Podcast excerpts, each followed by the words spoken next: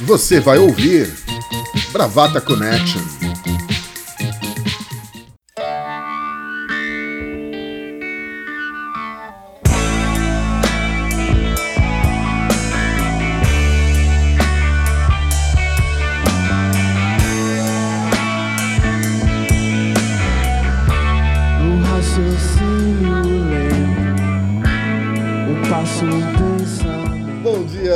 Tarde, boa noite. Mais um Bravata Connection. Estamos aqui mais uma vez reunidos. Eu sou Maurício Gaia, diretamente de London. Está o bombom cremoso de Ramos, Arthur Crispim. E aí, Arthur, tudo bem? Atenção, chegou Chatuba, bombom cremoso. Eu vou botar isso no meu currículo. Bom dia, boa tarde, boa noite, senhores. E diretamente do Alto. É Alto de Pinheiros ou Alto da Lapa, Lau? Depende, quando eu for vender minha casa vai ser Alto de Pinheiros, mas pra pagar IPTU e as contas é Alto da Lapa. Perfeitamente, diretamente então do Alto da Lapa ou de Pinheiros, temos aqui Maria Laura Conte Nunes, a herdeira do Império Cervejas Conte. E sempre lembrando, no relatives, Mário Sérgio Conte ou Augusto Nunes, por favor. Muito que bem, muito que bem. Temos aqui também a nossa ausência brilhante, o nosso advogado de eh, Detroit, não, Motor City, Fernando Juca, que não está presente. There was something in the air that night. The stars were bright. Fernando. O bumbum dele vai ter que ganhar apelido também, né? Vai, vai, vai ganhar sim, com certeza, com certeza. Bom, começando agora aqui a falar dos assuntos que nós separamos para essa edição, ah, temos aqui o primeiro ano do governo Bolsonaro. Esse cara tá com nada, sabe pouco do que diz. Muito blá blá blá que queima quem podia ser feliz. Desrespeito é o que. Arthur, o que, que você tem a falar sobre isso? Cara, eu, eu queria muito puxar esse assunto, porque morando longe, a gente sempre tem uma visão que pode ser uma visão é, menos contaminada e de repente encontrar algo bom nesse governo. Mas eu confesso que depois de estudar essa pauta por 24 horas, eu não consegui encontrar nada de bom nesse governo. É, portanto, eu não posso ajudar nisso numa questão de otimismo. É, eu não vou nem falar do Bolsonaro, porque assim, eu acho que quanto menos se falar, é melhor, porque ele é horrível. Mas aí eu estava querendo fazer um, um paralelo com os ministros dele, os quatro cavaleiros do Apocalipse. Mas aí eu já cheguei a cinco. E se eu continuar pesquisando, eu vou chegar a seis. Porque aí a gente tem Paulo Guedes, que é o Peter Pan dos Chicago Boys, né? Porque o os Chicago Boys já não defendem mais o que eles defendiam nos anos 70 e o cara tá lá defendendo aquele negócio anacrônico. Tem o Ricardo Salles, que é o ministro do Meio Ambiente, que não gosta de meio ambiente. Tem a Damares, que é a reencarnação das irmãs Cajazeiras. Tem o Entraub, que é o ministro da Educação, que escreve impressionante com C, paralisação com Z. É um cara que é um analfabeto funcional. É, eu acho que, inclusive, em homenagem ao Antraub, que o Bolsonaro quer tirar letras né, escritos dos livros didáticos. E tem o Sérgio Moro, que o, o Sérgio Moro é o conjunto da obra, é o Judge Dredd, é, é o justiceiro do mundo bizarro. Eu realmente, com esse time, eu só espero ir abaixo. Lau, o que, que você tem a falar sobre isso? Eu, ao contrário do Arthur, eu acho que a gente tem que falar e falar em muito. É, tem que. Para não ser esquecido, assim, para o registro ficar muito bem feito. É, eu, ao contrário do que muita gente pensa, fala, ah, não vamos falar, não vamos dar cartaz. O cartaz está aí, eles estão no governo, tem que ser falado, tem que ser dito, tem que ser apontado. E, e eu vou falar, assim, eu, eu, eu sabia que ia ser um desastre, mas eu não contava com, com a astúcia deles, né? Eles estão se superando. Assim, em um ano, ah, o que eles fizeram com a cultura e com a educação. E o alvo deles era esse. Então, é, ao mesmo tempo que eles são burros, que eles são nefastos, assim, eles estão fazendo um trabalho muito impressionante porque eles se propuseram a isso. Então, todos os passos. Passos- Diga. Só um negócio. Eu esqueci do Ernesto Araújo, o diplomata que não é diplomático. Pô, eu continuo pesquisando, só vou achar. Só tem, só tem entulho nesse governo, é impressionante, me perdoe. Não, Osmar Terra, Tereza Cristina, é que por causa desses caras, como eles são é, discretos no sentido de, de, de não serem, não, não se darem ao show, eles são terríveis também. Osmar Terra é terrível. Mas aí é isso, o cara fica é, prestigiado no meio desse bando. É, é o bode na sala, né? Você coloca o bode na sala e esses caras parecem coisas boas. Não, não tem uma coisa pra chamar de boa nesse governo. Esse cara que foi pra cultura agora, esse imbecil que chamou a Fernanda Montenegro de. Eu nem lembro do que ele chamou, e também tan- tanto Ricardo faz. Alvim, de O desprezível. Alvin, é, que se sentia perseguido pela esquerda. Fez um, fu um fuê lá no Sesc, porque as peças dele. Quer dizer, ele, ele não fala da qualidade do, do trabalho dele, né? Então, assim, é, é uma loucura. É um cara maluco, um cara que foi mergulhado nas drogas, assim, foi salvo, era um depressivo, contumaz. E agora aí tá, tá aí, tá nesse posto, destruindo tudo também. Os caras é super ideológico, então é, é, é um ano que vale por 10. Assim, é um projeto e, e, e eles acertaram. Nisso eles acertaram, porque o propósito deles era esse. É 2013, o ano que não terminou. Pois é, é, inclusive eu vi esse documentário no, na Mostra Internacional de São Paulo ah, e acho que a gente tem muito ainda a aprender desse período aí que começou.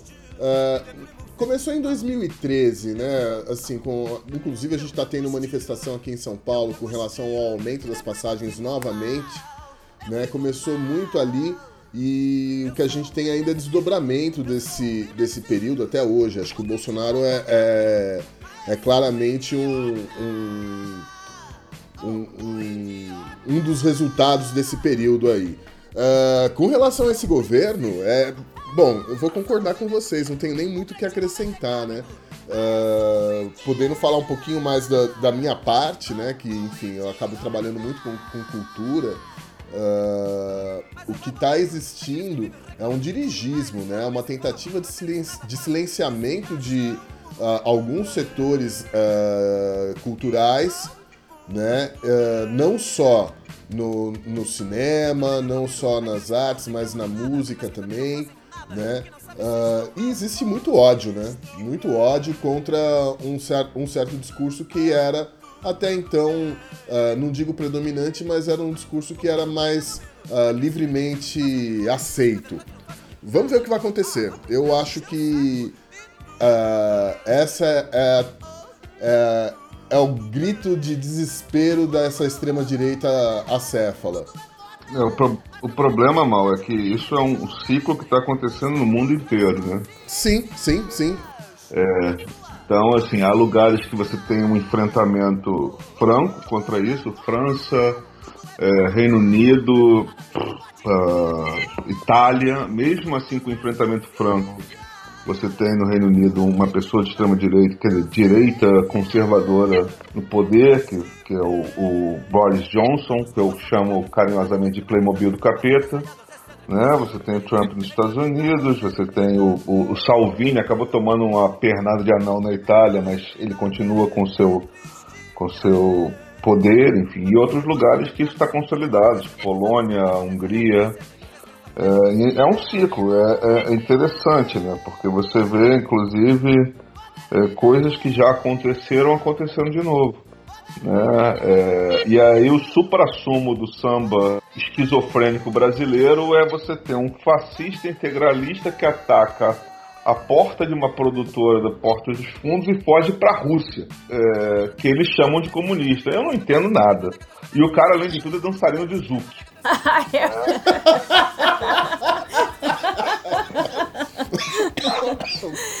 É o mais engraçado, eu, eu vi a reportagem dele e, e falando todas as, as coisas que ele fazia, o que ele pertencia, e as imagens desconexas era dele dançando zouk. E ele tem uma certa barriga proeminente, então tudo aquilo era muito deprê, sabe? Ele fazendo uns passos com cara de. é, é, como é que chama o nosso Sidney Magal? Na pior fase dele, né? O Sidney Magal nunca teve fase ruim, mas quando ele já tava mais gordinho e tal, então ele fazia. Cara, eu fiquei vendo tudo aquilo. Mas sobre os ciclos que vocês falaram, isso é muito interessante, né? É, o meu padrasto, que era professor de história, de ciência política, ele falava isso, né? A história, é, ela, ela, ela é um pêndulo. Se você analisar, né? Ela vai para um lado e a hora que você bate, você vê que não funciona, você vai para esse extremo da, você vai para extrema direita, vai chegar um momento que isso vai estressar, não, não, não vai existir resposta, né? Eles não vão ser capazes de dar respostas satisfatórias, especialmente para pro que tá crescendo, que é, que, que, de novo, né? Muita gente empobrecendo, muita gente ficando à margem da, de, de todos os benefícios do capitalismo, né? Não vou nem. Não é nem, não é nem mais um embate de capitalismo, acho que são, a, a história tá indo pro um outro lado. Mas essas coisas ideológicas. Então vai haver um retorno. Então, quando eu olho o Bolsonaro, eu, eu acho que ele está catalisando um processo que é natural, que é uma resposta. Quer dizer, quando a gente vem com uma história progressista, a gente vem e fala de direitos das mulheres, direitos é, LGBTs, a gente vai conquistando espaço é, dos negros, você vai andando para frente, a resposta conservadora ela acontece. Mas como vem essa resposta do Bolsonaro e essa trupe de imbecil deles, eu acho que talvez eles acelerem. Quero crer que eles possam acelerar esse processo e aí a gente tem uma volta mais rápido, né? As pessoas vão começar a perceber que, gente, a gente tá indo por um caminho muito surreal. né? Ele assistindo ontem o Trump fazendo a live, ele fazendo uma live, assistindo o Trump fazendo uma live, gente, que mundo surreal é esse? É muito ridículo, né? É muito patético. Não, e o pior de tudo é o seguinte, além, de, além do fato da gente ter um Sidney Magal Anauê, você ainda tem o fato de que o Trump fez o aprendiz e virou político e ganhou a eleição. O João Dória fez o, o aprendiz, virou político e ganhou a eleição. Eu estou muito temeroso que Tiago Leifert e Roberto Justus assumam algum cargo eletivo nas próximas eleições. Para garantir seu medo, né, querido? Juca, e você? O que, que você acha disso? Bom dia, senhoras e senhores. Ou no verão, não, não. Ca... Carol Whisper. Aí eu realmente. Jubá. É impressionante. é. Suru. É. Incisivo e ao mesmo tempo sedutor. Aí eu realmente. Jubá. Aquela pouca vergonha. O povo deixa isso no meio da rua. É. Peladão com a piroca de. Uivava e agitava. Ca... Carol Whisper. Essa história é o concurso. ERP pede passagem pra mostrar sua bateria e seu passado de coragem, defendendo a monarquia. Salve, Zorrilheira, precursor da linha dura, grande baluarte da ditadura. Bom, mudando de assunto aqui, vamos falar então sobre o Rick Gervais. É assim que se fala, Lau? É assim que eu falo. Assim que se fala. Rick Gervais, o discurso dele, a, a fala dele no Golden Globe Awards, que aconteceu no domingo, né? Foi domingo, né? Foi. E aí, Laura, o que, que você tem a dizer sobre esse assunto? Bom, primeiro eu preciso confessar que eu sou fã, é, e como fã, assim, eu acho tudo que ele faz incrível. Fã mesmo. Eu acho que dos comediantes. é, ele gosto muito do Seinfeld, acho que eles são inspirações. Eu gosto de comédia, eu gosto da piada e curto a forma como eles é, lidam com o humor. E ele, especialmente, né? Ele fez. Ele brincou que esse ano ele, ele seria o último, então que ele poderia ir à forra. Mas eu, eu não vejo razão pela qual ele falou isso, porque se você pega o histórico de, de discursos dele de- e do que ele traz, ele é muito ácido, ele não tem problema algum de, de deixar as pessoas desconfortáveis, e eu acho que ele é muito preciso. E ele fez um especial pro Netflix recentemente, ele ficou muito tempo sem fazer é, stand-up comedy, ele fez um. E ele fala sobre essa questão da piada. É, sobre é, o, quando você é preconceituoso e quando você consegue falar do preconceito fazendo piada sem ser preconceituoso. E ele descreve isso muito bem. E hoje eu acho que é uma temática muito atual, porque você tem Porta dos Fundos aí tendo acabado de, de, de, de acontecer uma censura, tiraram do ar, ou vão tirar, ou pelo menos foi concedido uma, uma decisão né, do desembargador para tirar do ar a sátira que fizeram com, com Jesus homossexual. E a gente tem, depois que o Arthur lembrou também, na, na nossa discussão de pauta, é, que aconteceu lá em Paris, a charge do. Agora é o que vou pedir para vocês o auxílio para falar. Charlie Abdul. Charlie, Charlie, Charlie Hebdo. Charlie Hebdo. Então eu acho que todos esses assuntos eles são correlatos e são atuais. Eu acho que eu, eu queria ouvir um pouco vocês também. Olha, ah, eu, eu confesso, você até mandou o link com a fala dele, eu acabei não vendo, ah, não tive tempo, infelizmente, minha falha. Ah, eu lembro de algumas ah, participações dele na- nessa mesma premiação em anos passados, né? Em anos anteriores, e.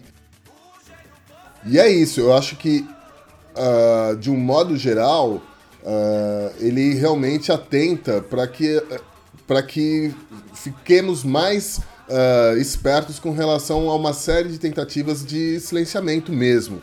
Né? A história do- da Porta dos Fundos é uma história completamente maluca, né? Canhestro demais, né? Ah, o próprio esse desembargador que, que, que concedeu essa liminar para retirar o, o, o especial de Natal da, da Netflix é um maluco que inclusive já defendeu o Bolsonaro numa ação anterior de O desembargador, ele absolveu o Bolsonaro É, de uma é. dessas acusações. É, O problema que eu acho disso tudo, assim, são dois pontos. Voltando lá pro, pro Gervais, é, que eu achei sensacional o discurso dele, é, e eu não vou entrar no mérito nem da cara do Tom Hanks, que parecia que estava tendo um derrame na hora do discurso, mas o que eu acho legal, assim, e que, que dá para fazer um paralelo é o seguinte, ele falou, nada do que ele falou é mentira. E a verdade tem se tornado muito inconveniente ultimamente. E isso tem um paralelo direto com o momento que está acontecendo, porque cada pessoa está sendo responsável para escrever sua própria verdade. Então, coisas sérias se transformam, às vezes, em banalidade porque as pessoas assim acham.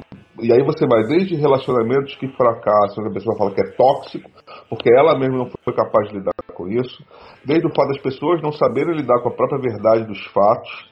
Né? E quando eu falo pessoas, eu falo isso relacionado a mim, a vocês, a qualquer pessoa. E a, e a, e a fase das verdades inconvenientes está cada vez pior, porque você cada vez se expõe mais, e cada vez que você expõe- se expõe mais, você não quer ser contrariado. Né? Então, assim, o que aconteceu no Golden Globe foi exatamente isso. A parte do discurso que ele fala, ó, por favor, não sobe aqui, não faz discurso político, porque você não tem moral para fazer discurso político por isso, isso e isso, ele está coberto de razão. né? Então, é uma coisa muito, muito sensível, e aí vamos transpor para esse desembargador. Assim, desembargadores com problemas existiam há muito tempo, mas desde o momento que o desembargador, a desembargadora, o juiz, a juíza passa a dar a sua opinião no, no Facebook, fala assim, não, eu sou, eu sou um cidadão, eu tenho que ter opinião. Amigão, você não tem que ter opinião não, você tem que fazer seu trabalho. Primeiro que você tem 60 dias de férias, cidadão não tem 60 dias de férias. Então, assim, a gente começa daí e vai para pior. É, e aí, juiz dando opinião em Facebook, em Twitter, e esquece do trabalho que tem que fazer. Então, esse desembargador é só mais um exemplo. É, e o negócio da pauta dos fundos que eu acho super interessante, só para finalizar, é o fato de que pô, o episódio anterior que Jesus era mó filho da puta, né, que o Jesus arma para o Judas ser culpado da, da pretensa crucificação dele, estou dando spoiler, mas assim, se você não viu, não está perdendo nada também.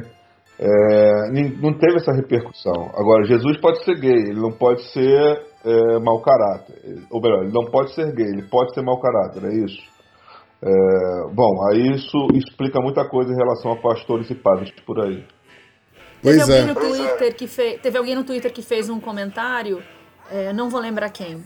É, eu tô frequentando muito, muito pouco, mas me chamou a atenção. E lembrou da história do, é, do Chico Anísio fazer o painho, que era um representante de uma matriz, uma religião de matriz africana, e ele era gay. E, e todo mundo ria. Todo mundo achava engraçado, né? Então, quer dizer, o sagrado vale só para aquilo que é meu. Né? Com o outro não é nada sagrado. É, o Mal pontuou bem essa questão do Gervais e fazer é, a, a defesa da liberdade de expressão. No show dele, do Netflix, eu vou recomendar muito que assistam, assim, porque é muito. É, ele é muito filha da puta, ele se põe nesse papel, assim. E aí ele, ele, ele apresenta essa face da gente, a gente ri porque é a gente mesmo, né? Mas ele fala que ele vai pro Twitter muitas vezes e, e ele joga assuntos polêmicos e, obviamente, as pessoas vêm atrás dele, né? E ele é ateu, convicto. Aliás, ele termina, eu acho que um dos, dos discursos dele no Golden Globe, ele fala: graças a Deus, é, que, que Deus ajudou a ser um programa ótimo e graças a Deus que me fez ateu, né? Graças a ele que me fez ateu. Ele fala, no, ele fala do Twitter que ele joga alguma coisa e um cara que tem 28 seguidores, que é um pastor, é alguém da, da igreja, assim, diz para ele, em caixa alta, você vai pro inferno e Satã vai te comer até o fim e eu vou rir. E ele fica meia hora dizendo isso, tirando sarro do cara, dá retweet, todo mundo começa a atacar o cara. E chega uma hora que as pessoas começam a atacar o cara, dizendo que tem que silenciar o cara. Ele falou: e olha a loucura, eu volto pro Twitter para defender o cara, porque eu acho que o cara tem o direito de ir lá e dizer que Satã vai me comer e ele vai rir. Então ele, ele fala isso no show, né? Então ele é muito claro nessa posição dele sobre as liberdades e o quanto isso. é, a gente tem que lidar com isso. Isso é muito interessante. Pois me levaram.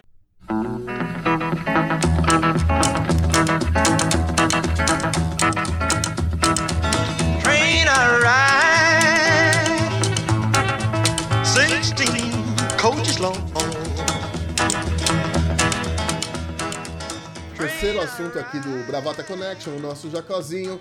Ah, temos a seguinte notícia que saiu no jornal Folha de São Paulo.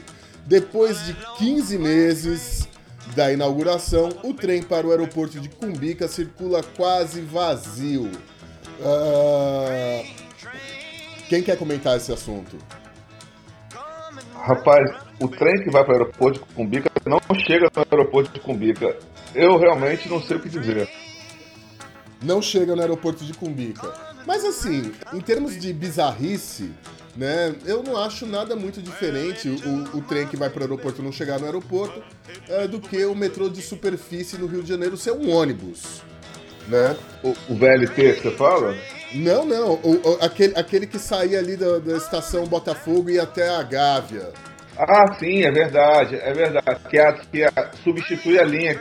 Que é um ônibus. Então, assim, um trem que, que, que vai para o aeroporto que não chega no aeroporto é típico. É, e é engraçado isso, porque assim, é, o único aeroporto que eu lembro que tem metrô chegando no aeroporto no Brasil, pode ser que eu esteja errado, mas o único que eu lembre é o de Recife. Que você atravessa a passarela está dentro do aeroporto. O resto, o Rio, o aeroporto do Rio fica no meio de uma ilha. Então, O de Belo Horizonte não fica em Belo Horizonte. Né? Porque o Pampulha não conta. Né? Fica, o nome já diz, fica em Confins. Longe pra cacete. Confins do mundo. É. Não, mas o, o- o de Porto Alegre tem o aerotrem. Ah, tem o aerotrem, eu não lembro de Porto Alegre. É, você desce, você desce ali é, em Porto Alegre. Tem no que falar aerotrem e mandar um beijo pro Levi Fidelix. É, é, daí aí tem um- uma, uma, uma linhazinha ali de, de um, um trem, um monotrilho suspenso que te deixa numa estação, numa, numa estação de trem, trem mesmo que, que, que, que te leva pro centro da cidade. Aquela linha que, que, que vai para um lado para Novo Hamburgo, se não me engano, e vai para pro centro de Porto Alegre. Então tem, quando eu, eu desci lá em Porto Alegre a, a última vez que eu estive lá, eu peguei esse aerotrem e na mesma hora eu lembrei do Levi Fidelix. Porque isso é muito bom, cara. Assim, é, tirando o normalmente o aeroporto é afastado da cidade por uma série de razões, de segurança, inclusive. Tirando Recife, que é um lugar muito peculiar, no qual o aeroporto fica no centro da cidade e a rodoviária fica afastada da cidade. Não tem muito porquê. É, mas normalmente o aeroporto fica afastado da cidade. Só que em todos os lugares que tem aeroportos grandes, é, é comum você ter um trem ou um metrô que te leva para dentro do aeroporto. Só que no Brasil isso é muito, muito complexo, assim, é, no sentido de que é muito difícil você fazer obras de, trem. né? As obras de trem demoram muito no Brasil. Então, assim, o, o que me pega nessa. Eu, eu lembro daquele fantástico, que devia ter virado cartão de Natal, aquele fantástico panorama do metrô de São Paulo em 2020, que seria sensacional, né? Com aquelas 500 mil linhas né, que não aconteceu. Então, é, realmente, a gente não tem muito, muito o que dizer assim. Eu espero que um dia o metrô chegue ao lugar. Né, O Dória falou que quer fazer, é, mas eu não compraria um carro usado do Dória, não sei você. É, aqui em São Paulo tem uma, uma coisa que é muito louca, né? Eu morei por muito tempo com a minha mãe é, no- ali na Heitor Penteado, onde exatamente no, embaixo do meu quarteirão é um dos pontos do metrô Vila Madalena. E eu lembro de pequena, pequena mesmo, sim, governador era. é, como é que chamava aquele outro do PSDB? Antes do Mário Covas? Franco Vocês vão ter que Montoro. cortar tudo isso. O Franco Montoro. Franco Montoro, Quercia, eles já falavam dessa estação, assim, o auge da Vila Madalena seria quando o, o metrô chegasse lá. Meu avô comprou aquele apartamento muito antes e já se tinha notícia do que, de que o metrô Vila Madalena chegaria. Bom, eu morava por lá, eu fazia faculdade e, e eu lembro do, do Mário Covas querer entregar na gestão dele. Então era caminhão betoneira e, e aquelas britadeiras assim a noite inteira. Minha mãe teve bruxismo, assim, era muito barulho o tempo inteiro. A estação inaugurou, ela estava cheia de problemas, goteiras e tudo mais, e ela já estava lotada. E ela já estava é, superada, assim, já precisava que a estação fosse para muito outros lugares, já se tinha necessidade de ter isso. Então, a demora é muito impressionante. Então, quando, se, quando liberam uma estação, quando inauguram uma estação, ela já está obsoleta. É isso que eu sinto, assim. E, e é, e é muito típico você ver um trem que não chega no aeroporto. É muito típico, mas hoje, né? Ninguém mais viaja de avião mesmo. Vamos voltar, voltar a frequentar o, o Tietê, que eu acho maravilhoso, a Barra Funda, é isso aí. É, é, assim, eu acho que tem algumas coisas que a gente tem que, que, que falar com relação especificamente à questão dessa linha de trem.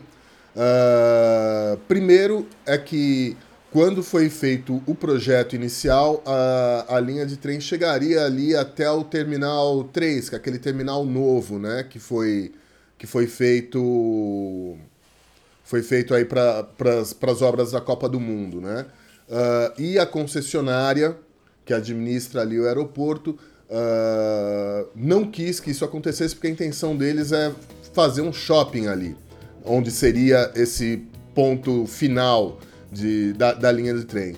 E o governador Geraldo Alckmin, ele simplesmente aceitou essa essa imposição da concessionária. Veja bem, a concessionária que administra um bem público impôs essa decisão a um governador que aceitou pacificamente. Ah, então a gente tem uma linha de trem que custou caro para chegar até ali, que não chega até o seu ponto final.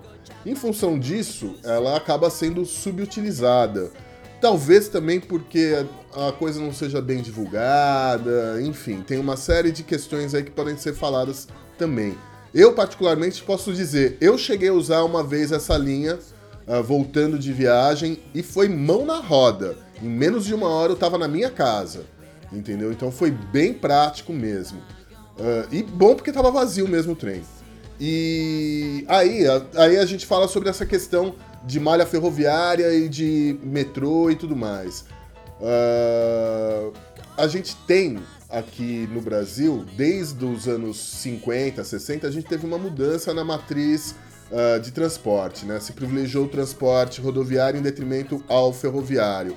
Então, muitas linhas que existiam, dava, você conseguia ir até São José do Rio Preto de trem, por exemplo, ah, não existem mais. Né? Ah, hoje, que eu saiba, só existem duas linhas de passageiros de trem, assim, de viagem. Uma que vai de Belo Horizonte a Vitória, que eu já peguei. não recomendo. Tem, eh, tem um nome, esse, tipo como tinha o trem de prata no Rio para São Paulo, essa linha também tem um nome, Belo Horizonte para Vitória. Mas eu não lembro. Eu não sei, eu não lembro se, eu não lembro se tem, mas eu peguei essa linha, ah, que é operada pela Vale do Rio Doce.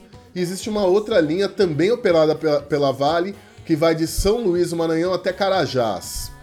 Tá? A gente está falando mais ou menos em quase 2 mil quilômetros de viagem aí de São Luís a Carajás. Uh, são as duas únicas linhas que são operadas uh, de passageiros no Brasil. E, e aí, com relação ao metrô, eu acho o seguinte: uh, o primeiro projeto para implantação do metrô em São Paulo surgiu em 1930. Uma parte dos habitantes da cidade que possuíam carros fizeram manifestações pela cidade contra a implantação de metrô, porque para que metrô se nós temos carro? Né? Isso já mostra o caráter do paulistano, né? Nossa senhora. Exatamente. E, uh, e para você ver como é uma questão, não é nem uma questão de dinheiro, é uma questão de vontade política. Porque você pega, por exemplo, a cidade do México. A cidade do México, que é um, fica num, pai, num, num país de terceiro mundo, subdesenvolvido tanto quanto o Brasil, começou a construção das suas linhas de metrô mais ou menos na mesma época que São Paulo, começo da década de 70. E é uma cidade também com características muito parecidas com São Paulo, superpovoadas, com trânsito caótico, construções históricas, isso e aquilo outro. Bom, o resultado é que hoje é, a cidade do México tem três vezes mais linhas de trens do que São Paulo, tá? Então, a gente vê que existe uma falta de vontade política. E eu acho que isso se explica também por uma outra questão. Fazer metrô demora e é caro. Eu quero fazer uma estação nova que saia, sei lá, da uma extensão da, da estação Chácara Clabim da linha Lilás, que vai terminar aqui no Museu do Ipiranga, que é o que faz sentido para essa linha. Uh, eu sou governador agora eu decido isso até começar o projeto, até rolarem as desapropriações, até efetivamente a estação ser inaugurada, uh, vão passar pelo menos mais uns dois governadores pelo, pelo, pela minha cadeira. Eu vou arcar com todo o perrengue que é desapropriar, parar trânsito, ter que fazer contrato com empreiteira, empreiteira superfaturar o negócio, vir o Tribunal de Contas, me encherem o saco para quem cortar a fitinha ser o outro cara. Então os caras preferem fazer outra coisa. É, isso é meio. É, isso é comum, assim. É, do, essa vontade ou falta de vontade política é um negócio comum no Brasil, né? E aí a gente entra numa discussão muito maior. É, eu moro num lugar que, que tem uma, uma malha ferroviária muito imponente, assim, e que as pessoas preferem usar transporte coletivo do que transporte individual. E aí a gente entra numa coisa, porque tudo vai se emaranhando, né? Porque é questão de segurança, você tem a questão de que. Por que, que o metrô e trem lotam? Porque além de você não ter vazão em cidades gigantescas como São Paulo, porque o metrô de São Paulo é bom comparado com outros lugares. O do Rio, por exemplo, comparado com São Paulo, é, ridículo. Mas é porque o metrô tem ar-condicionado, o metrô te dá uma sensação maior de segurança né, do que o ônibus onde um assaltante pode é, entrar em qualquer momento. No metrô você tem limitação de entrada e saída, e mesmo com isso você tem vários casos que acontecem, inclusive de assédio sexual no metrô, e as pessoas não são capazes de lidar com isso. É, de qualquer maneira, eu, eu é, acho que no Brasil a gente tem que ter, tomar muito cuidado com com o que a gente deseja, porque a probabilidade de sair um, uma coisa bizarra é muito grande em termos de transporte. Arthur, top 5 estações de metrô. Da onde? Qualquer lugar do mundo? Qualquer lugar do mundo. Cara, é... eu adoro como Solskaya, que é Moscou, acho foda. As estações de metrô de Moscou são os palácios do povo, 45 estações são tombadas pela Unesco. É, adoro o General Osório, Rio de Janeiro, que você sai pertinho do, do arpoador. Uh, adoro a Estação da Luz em São Paulo, é um caos, mas eu adoro essa estação, acho incrível.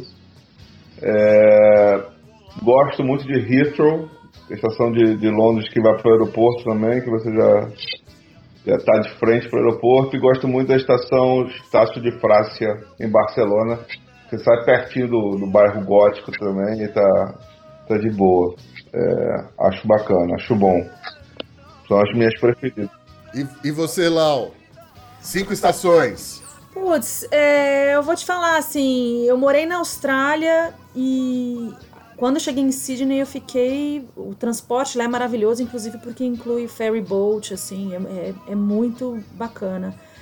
Eu andei em Londres, achei complexo demais. Fiquei muito pouco tempo para entender o trem que chega no mesmo trilho que não vai para o mesmo lugar, né? Isso para mim deu um- uma bugada. Mas aqui vou ficar no mais no Brasil. E engraçado que fora de São Paulo, tô pensando assim, acho que eu vou visitar e, e- e fico andando sempre com outros modais, assim, acabo pegando muito bicicleta e a pé. Gosto muito de andar a pé. Mas aqui a estação a, a verde, né, Pra mim ela é quentinha. Ela sempre me levou pra casa, de certa forma. As duas verdes, porque hoje eu tô de trem no, no Esmeralda e eu gosto, de certa forma. Ele lota tal, mas eu não passo esses perrengues que a gente vê e sabe que, que tem. Então eu vou eleger as duas verdes aqui do trem, a Esmeralda e a verde de São Paulo. A minha, a- a- a- na verdade, eu não vou nem falar o meu top, meu top 5 estações de metrô. Vou falar, eu adoro o conceito de metrô de superfície do Rio de Janeiro. Eu gosto também. Não, mas o deles é um ônibus, Lau. Não é, não é, não é, não é um trem, é um Eu ônibus. sei, mas é exato. Eu gosto, eu adoro ônibus. É, pra, pra mim, assim, eu tenho uma coisa que é da minha avó. Eu adoro viajar de ônibus, porque eu durmo, acordo, leio, é daquele balancinho, durmo de novo. E é isso, assim, sentou, você não, não é responsável por mais nada no mundo. Eu acho, eu acho o melhor conceito de viagem. Avião, eu tenho medo de altura. Então, eu, é um, pra mim, não é uma coisa confortável. É uma coisa que eu curto muito é o, o ônibus de dois andares, que você vai lá na frente e você tá tendo tipo um, um, um tour né, da cidade. Tipo, em Londres você tem normalmente o ônibus de dois andares e você, quando eu cheguei, era a melhor maneira de conhecer a cidade era andando em dois andares. É, sim, sim, sim, sim, sim. Eu cheguei a pegar um desses, fazer um tour desses é, em Bruxelas, a Jundiaí com neve. Mas a batata frita de Bruxelas é melhor que a de Jundiaí. É, isso é verdade, né? Temos que, concordar nesse assunto. né? Isso é Agora, verdade. No duelo Jotalhão e Tintim, né? Jotalhão que é o mascote da Cica e, e o Tintim, né, que eles chamam Tantão, mas é Tintim mesmo, que a gente está falando em português, eu, eu não sei que lado escolher.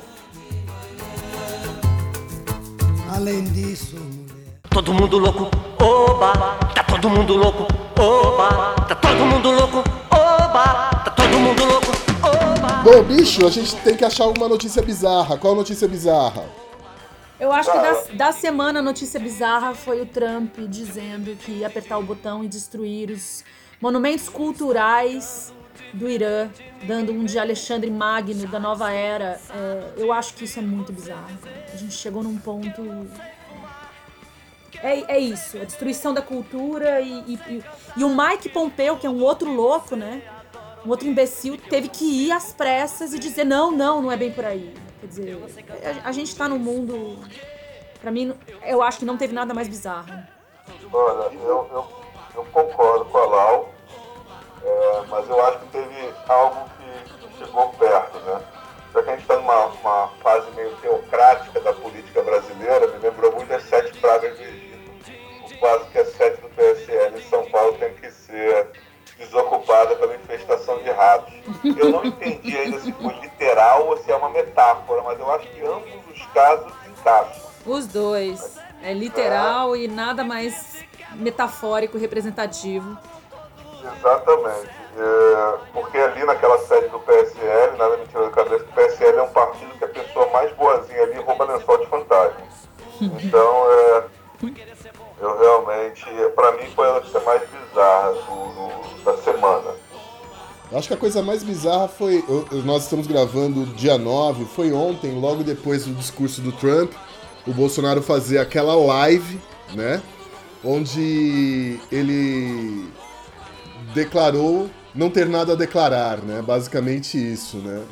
tipo, completamente desnecessário e completamente capacho, né? Ele ficou numa situação muito ruim aí durante essa semana, ele e o, o, o Itamaraty e tudo mais, com as notas que eles soltaram com relação a essa crise ah, entre Estados Unidos e Irã. Pegou mal, né? A, a primeira nota oficial solta pelo, pelo Itamaraty. Os, os iranianos ficaram putos. E aí ontem o Bolsonaro teve que pegar e falar, ah, não vou falar nada a respeito. Fazer uma declaração dessas era melhor não ter feito declaração nenhuma. Cara, eu tenho, eu tenho uma. Eu tava pensando nisso é, quando, quando a gente ia gravar é, sobre essa, essa questão, né?